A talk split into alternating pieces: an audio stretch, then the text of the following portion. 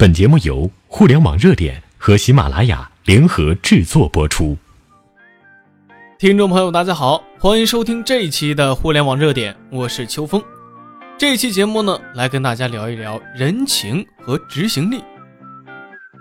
这企业管理当中啊，人情和执行力那是成反比例的，也就是说，人情讲得多的时候，执行力就越差。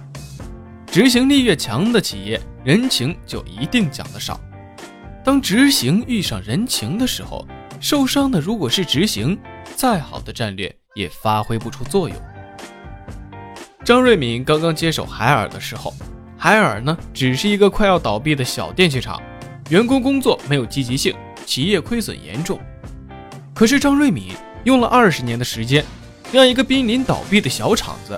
一跃成为世界名牌企业，并且呢一度跻身于世界五百强之列，他是怎么做到的呢？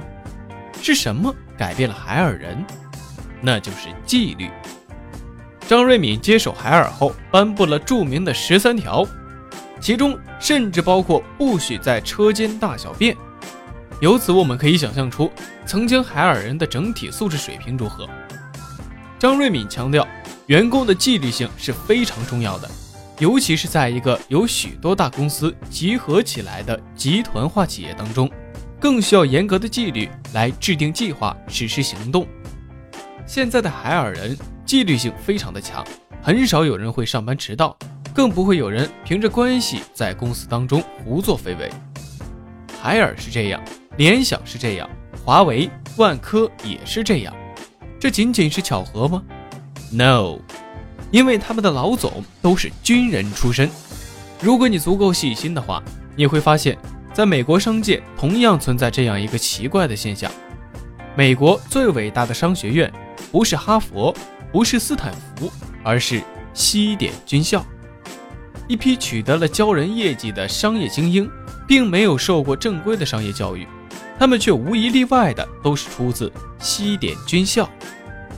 更令人震惊的是，在全球五百强企业当中，有一千多名董事长、两千多名副董事长、五千多名总经理都毕业于西点军校。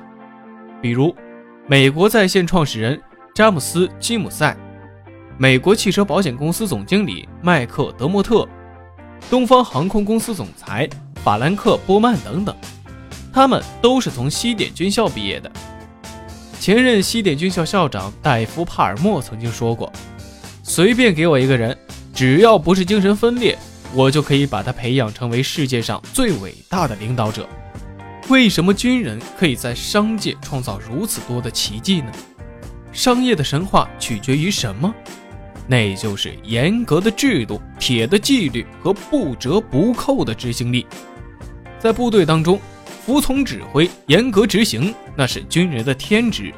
任何一个人都不能违背上级的命令，即使需要献出宝贵的生命，也在所不惜。在部队当中，谁犯了错误，都要受到军法处置，人情只好靠边站，只有执行才是硬道理。企业要想成功，就要向军队学习。在规章制度制定出来以后，最重要的还是要严格执行。俗话说：“没有规矩不成方圆。”规矩就是我们心中的一把尺子，触犯了规矩就要受到应有的惩罚。企业当中的制度不是摆设，如果因为一个人徇私枉法，那就会有无数的眼睛盯着。管理者宽恕一个人的错误，就会让更多人犯同样的错误，员工呢就更加难以管理，执行力也会随之下降。作为企业的管理者。不仅要坚持正确的原则，维护公司的纪律，更要以身作则，严格执行。不论你为公司创造了多大的价值，不管你曾经为企业贡献过什么，都不能游离于企业的规章制度之外。一个企业当中，总有那么一些难以管教的刺儿头员工，他们不仅狂妄自大，不把别人放在眼里，还蔑视领导的权威，不断挑战公司的底线。这些人的不良行为啊，不仅会导致团队工作效率下降，而且还会引起其他人的效仿，对整个团队的工作环境会带来一个不良的影响。怎样对待这些人呢？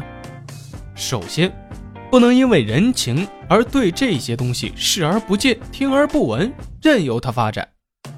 然后呢，针对不同的情况制定出相应的管理办法。对那些有背景的员工呢，要与他保持若即若离的距离，寻找他们身上的闪光点加以褒奖。遇到他们犯了错，也绝不可以姑息纵容。对那些恃宠而骄的员工，要肯定他们为公司带来的利益，并且给予他们应得的奖励。但是也要给他们讲明企业的规章制度，在制度面前，人人平等，任何人都不能凌驾于企业的规章制度之上。